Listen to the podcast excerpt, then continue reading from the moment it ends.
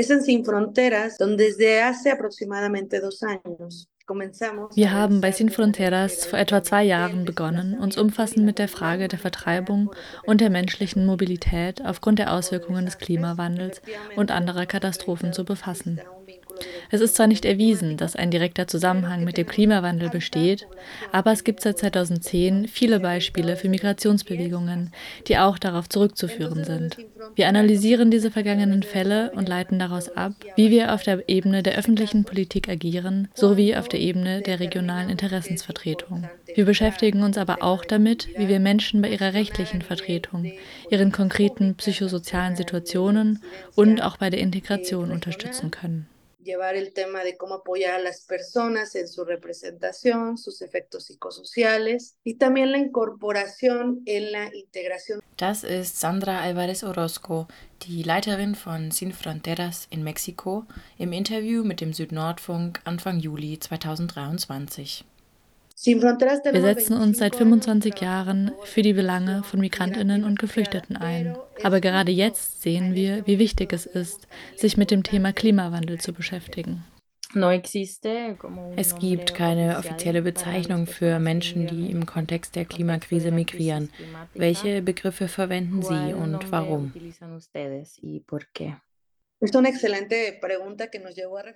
Das ist eine gute Frage, die uns auch in den letzten zwei Jahren beschäftigt hat. Wir beziehen uns auf das Konzept der menschlichen Mobilität aufgrund der Auswirkungen des Klimawandels und anderer Katastrophen. Menschliche Mobilität umfasst sowohl Wirtschaftsmigrantinnen und Menschen, die keiner direkten Gefahr ausgesetzt sind, wenn sie in ihr Herkunftsland zurückkehren, genauso wie Binnenvertriebene, Asylsuchende und Geflüchtete, die internationalen Schutz suchen. Sin Fronteras bezieht sich auf diese beiden Gruppen. Wenn es also um Bezeichnungen im Kontext des Klimawandels geht, dann kann man die Menschen nicht einfach Geflüchtete nennen, da es momentan kein adäquates Instrument gibt, um ihnen diesen Status zuzuschreiben. Gleichzeitig darf man nicht außer Acht lassen, dass es in diesem Kontext Menschen gibt, die vertrieben werden und die internationale Grenzen überwinden müssen. Deshalb sprechen wir von menschlicher Mobilität im Allgemeinen. Wir versuchen natürlich, eine rechtliche Anerkennung zu erreichen, abhängig von den Besonderheiten jedes einzelnen Falls. Optamos por el tema de movilidad humana en general. Obviamente luchando o buscando el reconocimiento de acuerdo a las necesidades particulares de cada caso individual. Wie hängen Klimakrise und Migration zusammen, insbesondere in Mexiko und Mittelamerika? Centroamérica. La relación directamente que, que vemos en general en, en Centroamérica. Der Zusammenhang, den wir in Zentralamerika sehen, unterscheidet sich nicht sehr von dem in Mexiko.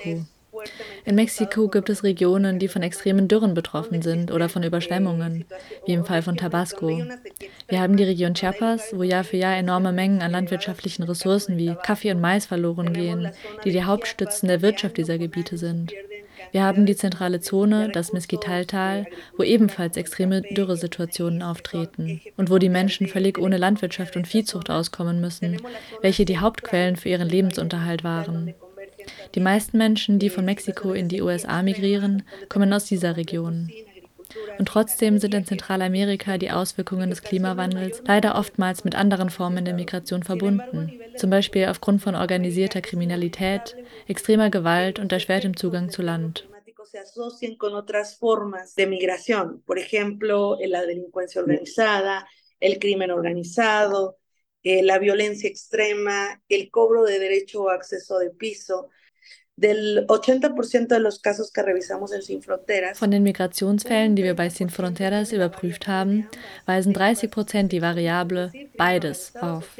Dabei geht es um die organisierte Kriminalität im Zusammenhang mit den Auswirkungen des Klimawandels.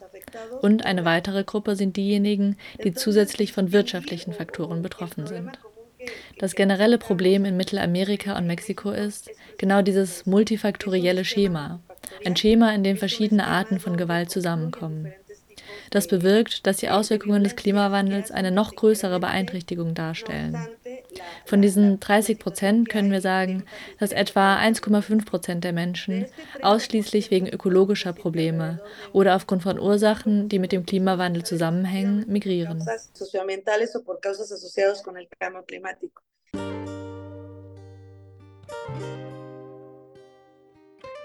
Im Jahr 2022 stellten nach UN-Angaben etwa 118.300 Menschen in Mexiko einen Antrag auf Asyl.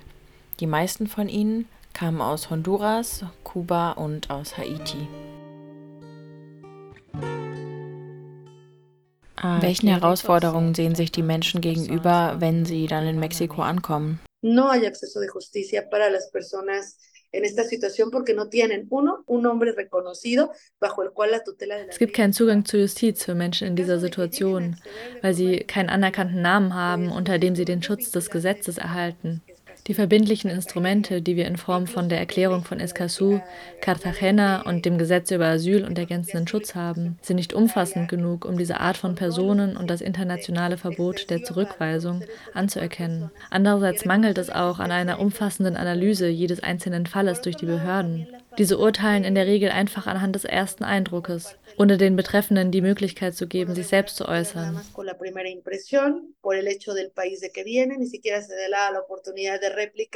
El aspecto psicosocial que tienen las personas al raíz de salir es muy distinto a una persona. Außerdem unterscheidet sich der psychosoziale Zustand der Migrantinnen von denen einer Person, die ursprünglich von extremer Gewalt betroffen war.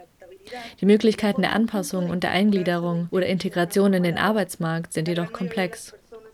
Die überwiegende Mehrheit der von uns betreuten Menschen aus Honduras und Haiti kommen aus der Landwirtschaft und aus der Viehzucht. Sie kommen in den großen Städten an und verfügen nicht über die notwendigen Fähigkeiten, um mit diesen Umständen fertig zu werden. Sie befinden sich in einer sehr viel prekäreren Situation als die Menschen, die ursprünglich aus einer Stadt kommen und dort einen Beruf hatten. Das sehen wir in Bezug auf die Belange von VenezolanerInnen in Mexiko, die ebenfalls eine große Migrationsgruppe darstellen, die aber die Möglichkeit haben, sich an eine Stadt anzupassen.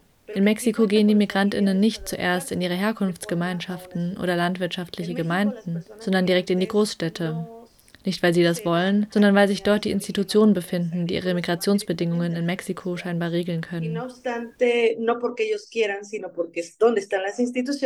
que pueden reglamentar o aparentar la reglamentación de sus condiciones migratorias en México. Ha mencionado la declaración. Sie haben bereits die Cartagena-Erklärung erwähnt. Diese wird oft als Beispiel für ein Abkommen genannt, das für Flucht oder Migration im Kontext des Klimawandels geeignet sein könnte. Was sagt die Konvention und welche Möglichkeiten und Grenzen bietet sie, um internationalen Schutz für Betroffene zu erreichen? Protección internacional para los afectados. La Declaración de Cartagena es surge a raíz de que la convención de 1951, donde lo que intenta hacer es revisar o hacer un análisis regional de qué es lo que está pasando en América Latina. Die Erklärung von Cartagena ist eine Folgeerklärung der Genfer Flüchtlingskonvention von 1951. Es ist eine Art regionale Überarbeitung in Bezug auf Lateinamerika. Leider waren wir uns 1984 noch nicht der Ausmaße des Klimawandels, insbesondere in Lateinamerika, bewusst. In der Erklärung werden vier Arten von allgemeinen Menschenrechten festgestellt, einschließlich dem Menschenrecht auf eine gesunde Umwelt. Damit könnten die Auswirkungen des Klimawandels in Verbindung gebracht werden. Mexiko hat eine Überarbeitung der Erklärung von Cartagena unternommen, die sich Cartagena plus 30 nennt. Die Bedeutung der Auswirkungen des Klimawandels als Ursache für Mobilität werden darin sichtbarer nicht nur auf lokaler Ebene, sondern auch über internationale Grenzen hinweg, wie wir es mit den Karawanen ab 2018 sehen. Zivilgesellschaftliche Organisationen haben zum Beispiel festgestellt, dass 80 Prozent der Menschen, die in Karawanen kamen, honduranischer Herkunft waren. Doch aus welchen Gründen migrierten sie? Wir konnten herausfinden, dass in den letzten Jahren die Folgen der Hurricanes Eta und Jota ausschlaggebend waren und natürlich auch andere Faktoren, von denen ich Ihnen erzählt habe. Auch extreme Gewalt hat eine Rolle gespielt. Eh, personas de origen hondureño. Pero ¿por qué venían o por qué venían motivadas? Pues precisamente veíamos que venían como consecuencia de los efectos del, eh, de ETA y Y evidentemente, obviamente, por todo esto de la transversalidad que te comentaba, o sea, que existía también violencia extrema. Y eh, lo que ocurre Die mexikanische Flüchtlingskommission urteilte hingegen, dass die Menschen aufgrund der Auswirkungen des Klimawandels nicht als Geflüchtete anerkannt werden können. Das Haupthindernis auf lateinamerikanischer Ebene ist, dass die Erklärung von Cartagena kein verbindliches Instrument ist, obwohl sie von verschiedenen Ländern unterzeichnet wurde. Der Charakter der Erklärung ist in der überwiegenden Mehrheit der Länder normativ. Außerdem ist die Interpretation der Erklärung unklar. Ich kann zwar sagen, dass es um Menschenrechte geht, aber wie kann man die Auswirkungen des Klimawandels effektiv anerkennen?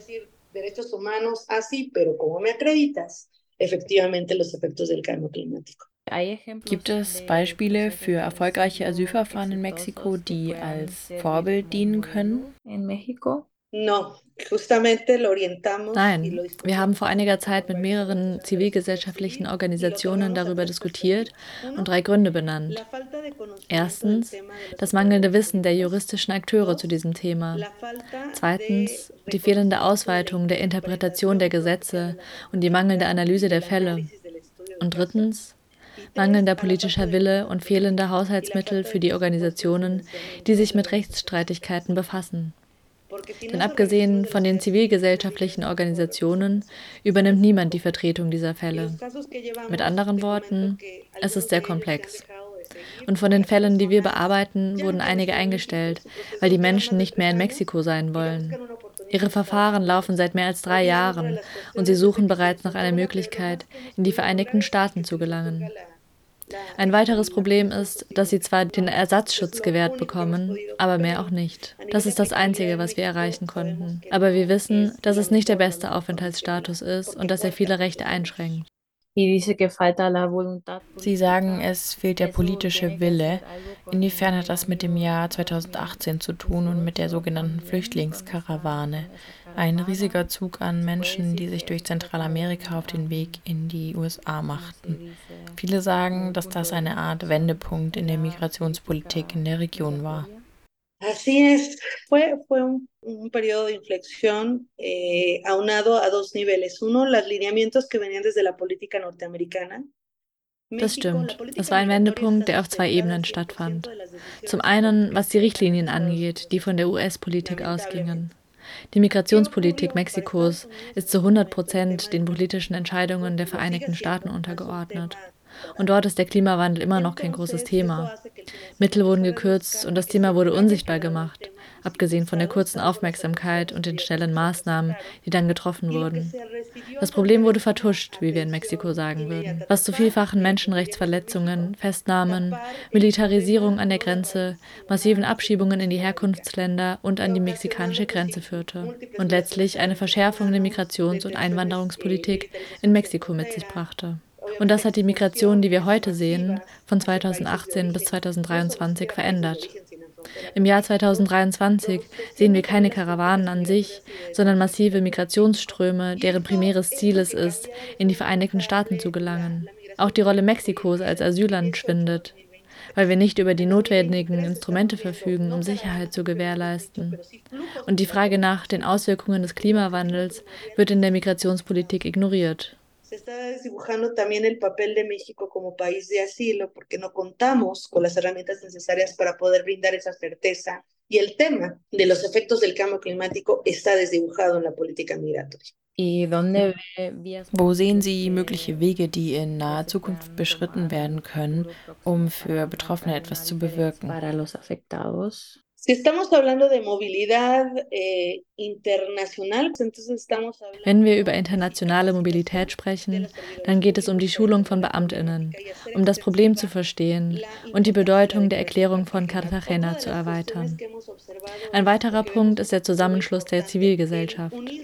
Nicht nur von Organisationen, die sich mit Fragen der menschlichen Mobilität oder der Vertreibung befassen, sondern auch von Organisationen, die sich mit dem Klimawandel beschäftigen. Wir müssen verbindlich zusammenarbeiten, denn wir haben historisch gesehen zwar weltweit Erfahrung mit dem Phänomen der Migration, aber nicht mit dem Klimawandel. Ich denke, es ist sehr wichtig zu erkennen, dass es ein globales Problem ist. Aber was in Lateinamerika passiert, vom Süden bis nach Mexiko, wurde außer Acht gelassen. Wir sind von den Auswirkungen des Klimawandels stark betroffen. Wir sind diejenigen, die die schlimmsten Folgen zu spüren bekommen werden, weil es an einer soliden Wirtschaft, an Präventionsmechanismen und politischem Willen mangelt. Das ist ein Thema, das uns alle angeht. Letztendlich ist es wichtig, über andere Strategien nachzudenken, fernab von den Weltklimakonferenzen, den Vertragsstaatenkonferenzen, fernab von den bestehenden Prinzipien oder Regelwerken. Es ist wichtig, ein kollektives Bewusstsein zu haben und zu erkennen, dass wir alle gemeinsam, wenn auch unterschiedlich, verantwortlich sind.